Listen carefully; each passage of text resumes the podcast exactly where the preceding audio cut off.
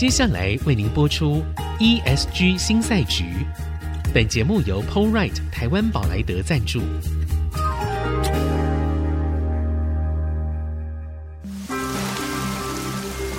这是企业永续的世纪挑战。这是绿色浪潮下的供应链课题。再造优势前瞻的产业竞争力。欢迎加入 ESG 新赛局。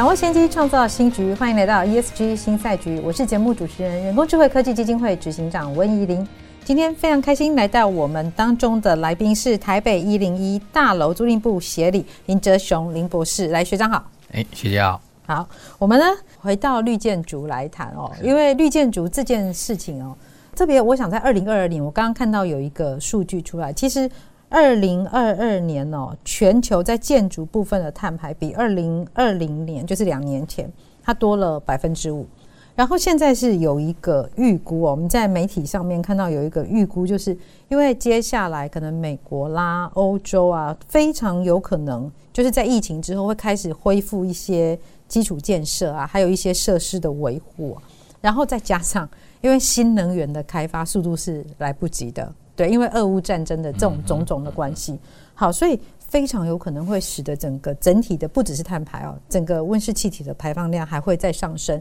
这就会跟我们原本的原本的预期，对，其实是有一点点落差的。好，那假设我们今天来看在建筑的这个部分呢，回到绿建筑来说，我们在以前呢，坦白说，连我自己，我在媒体那么多年，我都常常觉得绿建筑就是绿建筑啊，好像就是一个。一个品牌形象哦，这样的一个意思而已，或者说啊，就是一个环保议题，感觉好像说这个老板比较有良心啊。好，那但是在现在我们开始非常重视净零碳排这样的一个压力的时候，那绿建筑是不是其实它相对来说越来会越重要？好，那对于台湾来说，我们目前大概整个我不晓得到底有多少绿建筑哦。那对我们来说是到底是一个危机呢，还是一个新的商机？呃，我想呃，刚刚学姐这边有提到了，就是说在所谓的不动产界或者建筑业，它在所谓的碳排的比例来讲的话，感觉上好像会对增加。对，哦，没错。其实，在所谓的碳排的这个产业里边来讲的话，因为建筑业本身它会用到相当多的材料，比如说钢铁，对，比如说水泥。那这些都是属于高碳排的这些产业，都是那个碳边境税要首先课征的对象的啊。这个不管是呃钢铁厂也好，或是水泥，对，都是。那你建筑业到目前为止来讲，这两个都还是属于建筑业一个非常重要的原物料。的确，所以造成的就是说，再加上如果说呃有一些需要重新再建设的这些区域来讲的话，那这些东西一定是跑不掉的。对，好。那如何去降低这个建筑业在所谓的碳排的这个需求啊？当然，这个要从几个角度去看啊。第一个就是说，有没有可能在最近的这个未来的过程当中，能够发现一些取代性的材料？哦，材料上面直接在材料上面来做一些取代以后呢，那对于建筑业来讲的话，它在选用上面，它可能相对的就会降低它的一个一个产生的一些碳足迹的部分。那再来就是说，当然没有错。今天一个建筑业来讲，如果是以销售性的产品来讲，它当然在销售的这个行为上面来讲，它必须强调它跟别人的一个差异性。哎，对。那绿建筑，我想大家都很清楚，也认同这是一个趋势，而且是是一个好的趋势。我必须要强调，它是一个好的趋势。嗯，哦，因为我们大家都是只有一个地球。那如果是站在一个好的一个趋势的过程当中，它当然会成为一个行销的一个重点。对。但更重要的就是说。这个开发业者是。他如何在他的新建过程当中，他愿意投入他的一个资本呢，去做一些绿建筑的一些设计。对，比如说不管在空调方面的设计也好，或是说在整个动线规划上面，甚至像有一些通风设备。空气的一个对流的一些设计上面呢，是能够运用一些新的技术呢，让它产生这样子的一个效益，而且它能够降低营运成本的话，我觉得这个就是一个开发业者他在未来他可以去努力的方向。对，是，所以我们从这些方向是可以看见，但是我们刚刚其实讲了大概都是新建案哦。对，那已经寄存的这些建筑，可能它的经验会比较有一点点跟一零一大楼是比较。比较类似的。那这个我们在前面有说到是，其实每一栋大楼，因为它的使用的用途不太一样，是对，所以然后它其实本身的屋况应该也会有一些影响。没错。对，所以整个要进去看的时候，它可能用的那个标准是是不太一样的。我们到底应该怎么改？这个恐怕没有标准答案，它就是一个克制化的过程。那我在想哦，我们如果从这个方向进来看的话，我知道在国外他们现在谈建筑物的碳排的时候，他会从新建开始，一路到这个中间的，它可能是五十年到七十年的这个使用的这个周期，一直到最后，那这一栋楼，对，当它的呃寿命走到尽头的时候，这个碳足迹啊，这个或者我们说这整个总体的碳排，我不晓得。台湾有没有这样的计算的标准，或者是有一个方式？那国外有吗？因为感觉好像目前有各种说法，但是好像没有看到一个这样子的比较清晰的一个标准。嗯、对，对，呃，因为呃每一个建筑物它都有它各自的一个特性，还有它使用的状况未尽相同了。所以说，呃，到底有没有一个公式？以目前来讲的话，似乎还没有找到一个大家都可以共同接受的一个计算的公式。是，最主要还是在于说，建筑物本身它在使用的状况，嗯嗯，呃，会有不同的一个情形发生。比如说，住宅来讲的话，它可能跟办公大楼的使用状况就不太一样的。嗯，比如住宅的话，它可能在呃能耗的部分，它可能就不会像商办大楼产生的能耗这么的多，哦、是，而且它的使用期间可能就是在夜间人员下班以后回到家里，可能它那个时间点是不一样，时间点是不太一样的。那比如说在电力的这个电费的计算来讲的话，嗯、我们都还有分所谓的尖峰、离峰的电费，对，好，那它所产生的度数还有使用的量就会有差异了。对，所以就比较难有一个，到目前为止好像还没有看到一个是大家都可以接受的。那至于说生命周期来讲的话，其实我们现在发现来讲的话，如果以传统的概念，一个建筑物是五十年的一个周期来计算的话，有些建筑物它甚至在呃有一些区域，它在奖励呃所谓的呃重建或是呃独根，它甚至都还不到五十年，它就开始在进行所谓的围绕重建。那这样子的一个计算方式，过去可能它是以呃。可能它是以五十年来做计算来去设计出来的一个模式，是。可是事实上，它可能在三十年它就打掉重建了。哦。那到底说这样子计算模式到底是不是一个放诸四海皆准的一个标准？那到目前为止，我我们是还没有看到一个是大家都可以同意的。对，这样其实讲起来跟我们原本的预期会有很大的差异，因为真的每每一栋房子它的使用状况跟它本身的用的建材这些屋况其实都是。都是不同的，都是不一样的，所以他真的要用一个标准来说的话，恐怕也也只是一个范围，比较难说啊，就是这样子一致的标准。我比较反而会比较喜欢是用它运营的这个阶段来去看它的一个碳排的一个产生。比如说你在运营的过程呢，你在管理这栋大楼的时候，或者在使用这栋大楼的时候，你采取的是什么样的措施，让它的这个能效是最高？而产生的碳排是是降到最低的可能性。对，如何去运用这样子的一个使用的技巧，或是一些设备的调整，对，去降低它的一个碳排。我觉得那个会比较实际一点，而不是去看一个数字说啊，它在五十年的啊，比如说我们设定它五十年的生命，它可能在这个生命周期当中，它会产生几万吨的碳排。那是预估嘛？对，但是毕竟是预估。可是更实际的是在于，就是说它真的在使用的过程当中。管理单位或者使用单位，它如何去运用一些呃，不管是新设备也好，或者说一些新的使用的习惯也好，去改变它在能耗上面的一些习惯，然后来降低它的一个碳排。我觉得那个反而是一个比较实际的。所以这感觉就是降低碳排必须成为一个你的日常生活习惯，而不是说，哎、欸，我有一个一个什么样的模式，我就算出来说，哎、欸，你大概就是。会有这么多的碳，所以你中间呃应该要怎么样去把它抵消掉？可能就不是这个概念。对，那我问一个，其实很多人很好奇的问题，就因为我们都觉得一零一那么大一栋哦，那等到它以后啊，七十年嘛，嗯，对，那到时候万一我们不要它了，或者是怎样，我不晓得这个后面要要怎么去处理、欸？哎，呃，当然，一零一它本身它是一个 BOT 案，是。那它在这个运营到了这个期限之后呢，我们必须要把它再交回这个台北市政府。是。但是在我们的开发合约里面，当然有提到的，就是说将来台北市政府是可以再重新再委托我们公司来继续运营。那这个东西可能就是要在呃，maybe 可能在将近接近那个期限的时候再来讨论了。是。那大家当然这个可能就是留给，所以我们应该看不到是吗？呃，我我觉得应该。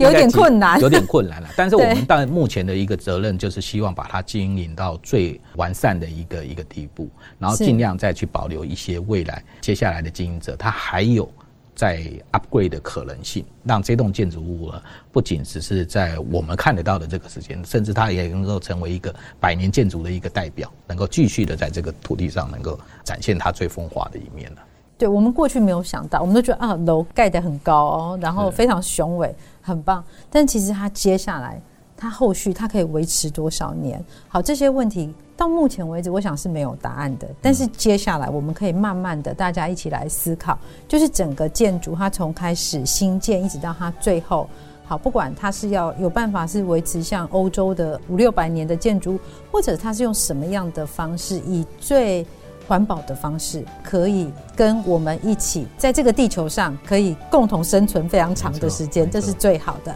好，那我们节目到这边先告一个段落。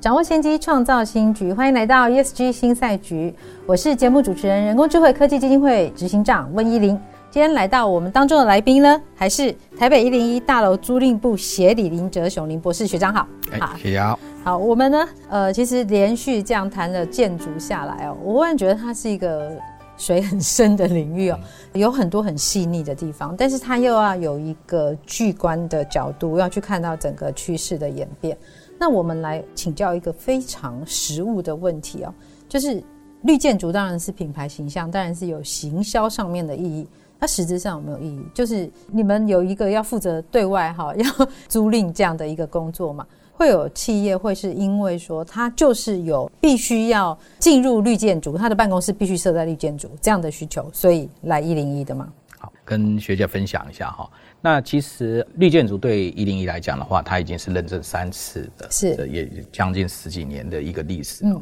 那当然，在过去来讲的话，绿建筑它可能是一个对自己的在节能上面的一些承诺的表现。啊。是。可是我们在呃这几年突然就发现一个问题，就是说全球开始重视了。当然，过去可能有所谓的京都协议书啦、巴黎协定的这种国际间的这个关的，会改到这样，对，面目全非。可是我们在最近的这一这几年来讲，我们发现一个趋势啊，就是大家越来越重视，或许是因为地球的这些的温室气体的这个效应了，是让很多在过去百年从未发生的一些气候的变化的一些忽然之间，对对整个地球的环境已经造成相当。大的一个威胁的时候，人们开始重视这样子的一个可能产生的一些危机。嗯，那因此呢，很多的企业呢开始大力的鼓吹要去执行所谓的，不管是在 ESG 的这个议题上面的努力之外呢，是他们甚至将他们的一个办公场合，嗯啊，办公的场所呢，也列入到他们在评估的一个重点项目了。我这样讲，举个例子，过去可能在所谓的绿建筑，对于他们在选址来讲，它可能是一个选配，哦，不是必然的，不是必然的，有有很好，很好，对。可是呢，这几年我们突然发现说，许多的这个跨国企业，尤其一零一来讲，感受比较深的，因为我们很大很大部分都是外商的企业，是。那他们现在渐渐的把这个所谓的绿建筑，甚至是 LEED 或是 WILL 的一个标章呢，它当做是一个标配，must have。不是 better，不是 better，好，那就变成是标配的情况之下呢，可能他在筛选物件的时候，他可能在第一轮他就已经列在这个呃门槛的上面的时候，是，当你有符合这样子的一个标杆的这个大楼的时候，那他就会呃比较顺利的进入了第二轮的评选里面。那有些大楼他来讲的话，他就因为没有取得，是，所以他可能在第一轮就被筛掉。所以我们就发现说，其实呃不管是这个。新大楼，我想这个人他们都很清楚这样子的一个一个一个市场上的一个需求的重点，所以新大楼，我想取得这个所谓的 LEED 标章来讲，大家都有共识的，对，都有。这是没有。那有一些中古的大楼来讲，他们也逐渐的开始感受到这样子的一个、嗯、一个一个趋势的时候，他们也愿意再投入成本去改装一些设备，对，然后也是希望能够争取能够这栋大楼能够取得一些所谓的绿的标章、绿建筑的标章，然后成为这些租户潜在的选项之一。所以就就是简单讲，就是所谓的从从选配变成一个标配。标配，对，就这个很清很明显。这种全球化的公司是比较明显的，都朝这样的方向。我想这应该也不只是那种道德情怀吧？应该对于他们以后整个要去做碳盘查、做它的碳足迹的计算，其实这个也是有关系的。这个是是一个非常重要的关键，因为你取得这样一个绿建筑标章的大楼，相对的，它可能在数据的收集上面就非常的齐全。嗯，对。那对于租户他自己本身啊，当然选择地点是一个项目，甚至就是说他将来自己的办公室。他也希望能够取得这样立的一个认证的时候呢，他就需要这样子的一个数据去佐证他这个空间是符合的。对。那像我们最近也开始接受到很多的企业的委托呢，开始针对他们自己的独立的单独的办公空间呢。去帮他们做所谓的认证的一个申请，是我们就发现说，如果这个建筑物本身它已经拥有一个非常完整的数据库的时候，嗯，那我们要针对它某一层楼或是某一个单位的办公室要去替他们申请的立的认证的时候，我们相对的就会有节省的非常多，容易很多，容易很多，而且取得的这个机会更高，是是，因为它自己本身的建筑物就已经是。一个一个符合力的标章的建筑物的话，所以在整个申请的过程当中，确实是可以节省非常多的。所以其实它是一层一层这样叠上来的，没错。绿建筑，然后数据的取得，然后再加上你自己这个企业你本身做的哪一些节能呢、减费的这些事情。对对，那一零一大楼还有我我最最近有注意到，就是那个碳抵换哦，因为我们最近其实碳抵换这件事情大家也在讨论。那当然，COP twenty seven 是有说你不能就直接什么。就想要去买碳权呐、啊，然后你这边继续污染，嗯、这是不行的啦。对对，那但是碳抵换这个这个市场，它势必是要存在，因为我们不太可能说真的就完全做到零碳嘛，它不太可能。对，那所以一零一的那个碳抵换，这是对，这是什么样的事情？好，我当我们在做做这样子的一个所谓的节能措施的时候，我们同时也会去看一下这个市场上，不管是在民间也好，或者在政府单位也好，有没有鼓励的一些补助的一些措施。是，那我们就有发现的，经济部其实也是负责在推动啊，然后推动企业开始做节能的一些措施的改善。他们有推了一个所谓的微型碳抵换的一个专案。对，那。一零一呢，就利用我们本身的一些营运上面的一个调整的一个呃机会呢，嗯，我们将我们地下停车场的这些传统的 T 五灯管呢，改成了所谓的 LED，利用大概呃将近两年多的时间呢，逐步去把这些灯管全部更换成比较节能的这个 LED，是，那利用这样子一个改善前改善后的一个能耗的一个佐证。对，那当然这个还是有透过第三方的一个认证，认证嘛，有了有第三方的认证，确实这样的一个数据它是一个正确的呢。那我因为这个专案是我们跟台北市政府合作的，所以我们两方合作以后去跟经济部去申请这样子一个抵换专案，那最后就是又取得了碳权探权了。哦，所以这样的一一种经验，对于其他的企业或其他的大楼，它也是适用的吗？也是。呃，这个东西就是要看这些补助单位他们所设定的资格，嗯，嗯，因为每个单位其实我相信这个政府各个单位他们现在都非常的积极的在推展这样子的一个节能的措施，对，所以他们会不断的去提出一些这样子的一个补助专案，所以我会建议就是说有些企业或者说。呃，业主们他们可以去多关注在这方面的议题，然后寻求你自己本身的建筑物比较符合哪一个类型的一个补助专案呢？嗯，去做这样子的一个是设备的调整，然后取得这样的一个补助的一个费用。是，所以其实也有探权，然后也有补助，其实是蛮好的，这是一个可以考虑的方向。那我想哦，每次讲到一零一的时候，我们。不能免俗的，尤其到了那种呃年底啊年初的时候，我们一定会知道一零一最有名的就是烟火。嗯、是，好，对，每次跨年的时候就要放烟火，那个感觉啊，我们用肉眼这样看很不环保哎、欸，那个排碳量是对，所以呃这件事情，我想我想应该学长也很容易被问到吧，是就是一零一这样一直放烟火是可以的吗？对，那你们在这个当中要怎么样衡量？说我要 我又要节能减碳，但是又要有一个仪式感。对，每每年又跨年的时候必须要放烟火，这样。我我想一零一的烟火已经成为呃，不管是不仅仅是台北市民，可能也是呃全国的民众在这个跨年的时候非常期待的一个项目。是。那当然没错，在放释放烟的烟火的过程当中，还是会有一些碳的一个产出嘛。哎、欸，我们感觉很多，因为都是烟呐、啊，那不是都是碳吗？啊、呃，对。但是呃，我们现在的在过去这一段时间就一直在寻求一些在技术上的一些突破，比如说我在烟火的制造过程当中，它能够降焰、降降碳哦。哦，我们都一直在跟这些厂商会有一些呃这个交流，希望说他们能够采用更环保的是的这些这些烟火。那另外一方面呢，我们是说我们怎么样去做到所谓的这个碳中和？对，哦，一方面就是说像刚刚我们有提到的，我们我们自己本身有取得碳权，那这个碳权来讲的话是可以。做一个碳中和的一个抵消，另外一方面就是我刚刚讲到的，我们如何利用一些技术上面去降低这样子一个碳的产出。是，一方面有碳中和，一方面有减少碳的产出，然后能够将这样一个